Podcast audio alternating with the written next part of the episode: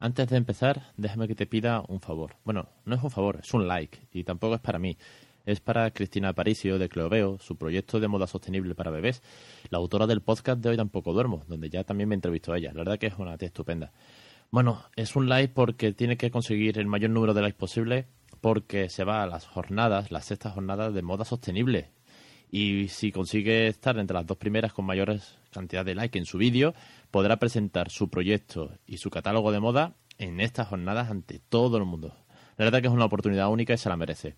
Así que os voy a dejar en las notas del programa, en el post que acompaña siempre el, podcast, el enlace justo donde tenéis que pinchar y darle a like en Facebook. No es mucho más. Ella os lo va a contar en un segundo y a partir de ahí arrancamos el programa. Bueno, pues en estas jornadas de moda sostenible, el otro día lanzaron en las redes un, una iniciativa que los que quisiéramos que mandáramos un vídeo contándonos eh, nuestra idea de la moda sostenible. Una idea nueva, innovadora, una tecnología, lo que fuera, una idea sencilla, que colaborara en este mundo de la moda sostenible. Y que eh, de esos vídeos que enviáramos, los dos vídeos que más likes consiguieran tendrían la oportunidad de presentar allí, en las jornadas de moda sostenible, su proyecto en directo a todos los demás. Es decir, a todas esas personalidades que van a estar allí. Así que que os suene a vosotros y, y mucha, mucha gente más que desde aquí les doy las gracias.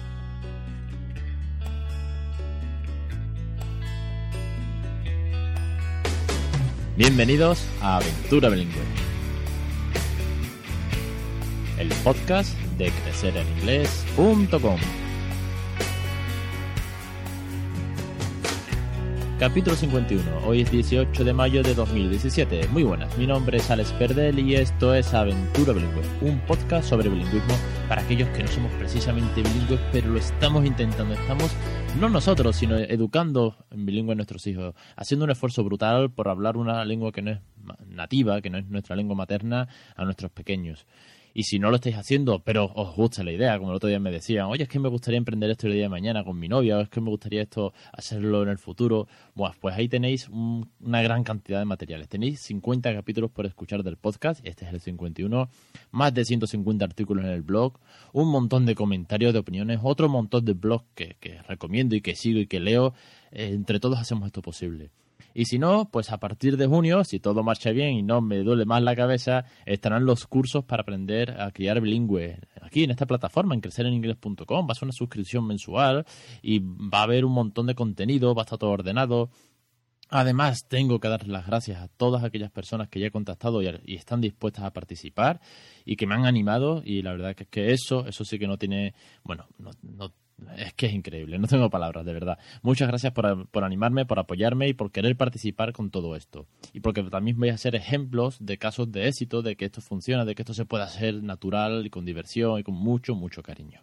Así que perdonadme si estoy un poco perdido últimamente, que no publico nada en el blog, que no estoy en las redes sociales, pero es que me paso el día entero metido en el blog eh, con el tema de programar bien, que todo funcione en WooCommerce, que todo esto esté bien, bien, bien montado. Es delicado y la verdad que me lo estoy tomando muy, muy en serio. Y por las tardes me dedico con el pequeño, claro, cuando viene de la guardia. Bueno, venga, que me enrollo. Vamos al tema de hoy. Hoy es un tema que hace mucho que tenía preparado, pero que al final siempre voy retrasando porque tampoco eh, tiene una fecha de lanzamiento, no es nada especial, no es un invitado. Y es un tema que es Stop.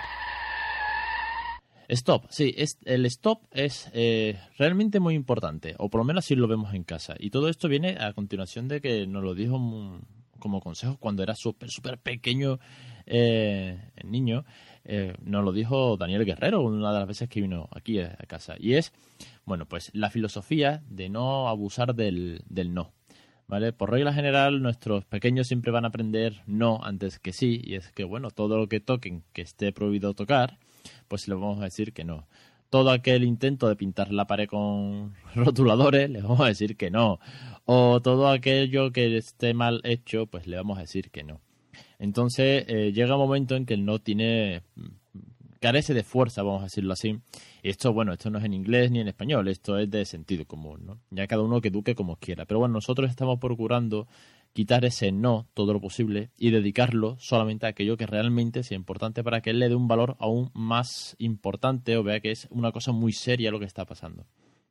Modo de, solucionarlo, modo de eh, de parar aquellas cosas, y nunca mejor dicho lo de parar, aquellas acciones que, bueno, que tenga que estarse quieto un momento, que no cruce la carretera, porque va solo y le tengo que dar la mano, ¿de acuerdo? Eh, esto es un poco autoritario, esto es función de padre, y por aquí tenemos que pasar todos, es utilizar la palabra stop. Eh, de manera que, bueno, es una forma de decirle que pare, que se esté quieto, pero además lo hacemos en inglés. Y bueno, no tiene más allá que el hecho de que hay que hacerlo desde muy pequeñito, porque bueno, esto de la educación ya sabéis que es como una semillita que se va sembrando, se siembre y va creciendo y se nos puede ir de madre. Y ojo, como dice Madre Esfera, como dice Mónica de Madre Esfera, tendremos, nuestros hijos tendrán taras porque nuestra culpa el día de mañana. Pero bueno, eso, eso lo asumo. Entonces, bueno, básicamente nosotros lo que hacemos es que cuando está haciendo algo incorrecto le decimos stop. Y esto a día de hoy ya lo tiene bastante, bastante interiorizado. Por supuesto, desobedece. Por supuesto, intenta dar, buscar unas vueltas y volver a golpear algo, ya sea el mueble con un coche de juguete, o ya sea, yo qué sé, son niños y prueban y, y, tienen que experimentar y tienen que ver que eso hace ruido, les divierte, en fin, esto, esto es así. Pero nosotros utilizamos stop. Stop como única palabra, o como mucho su nombre, y stop para que no sea pues lo que decíamos del otro día del desarrollo del habla y el lenguaje, es que no sea una retaíla de frase, de riña, estate quieto por favor, que es que no te estás enterando, que míralo, lo que estás haciendo y toda esa sarta de, de frases que marean y que el niño al final no termina de entender. Con lo cual es muy, muy concreto. Y luego, cuando se está quieto, cuando para, viene una segunda parte y es gracias. ¿Vale? Esto ya es a nivel de educación, cada uno que lo haga como quiera. Te digo como lo hacemos nosotros en casa. Y es stop, thank you, uh, you're so cute, thank you so much, uh, I'm going to blow your kiss. En fin, le damos un besito, si se está quieto. aplaudir, oye, a él le gusta mucho lo de aplaudir y cada vez que hace algo bien, pues nos mira y aplaude o toca así un poco como que las palmas, tal, hace algún aplauso. Entonces también pues lo premiamos con un aplauso de manera que eh, vea que parar y estarse quieto luego es recompensado de una manera pues cariñosa. No hace falta ir con chucherías ni nada de eso. Y poco más, es que este capítulo era muy corto, por eso lo he ido retrasando porque tampoco tenía sentido meterlo antes o después, pero bueno, eh, me apetecía mucho hacerlo y es que principalmente por la anécdota de que el otro día mis padres se, se llevaron al pequeño al parque a dar una vuelta y curiosamente, pues salió corriendo, lo típico, ¿no? Que se te escapa un segundo y sale corriendo hasta la otra punta. Y mi padre, pues fue detrás, no, no, no, para, para, quieto, quieto, quieto, tal. Y es esto que se le ocurrió, porque me ha escuchado más de una vez decirle, stop, stop, stop.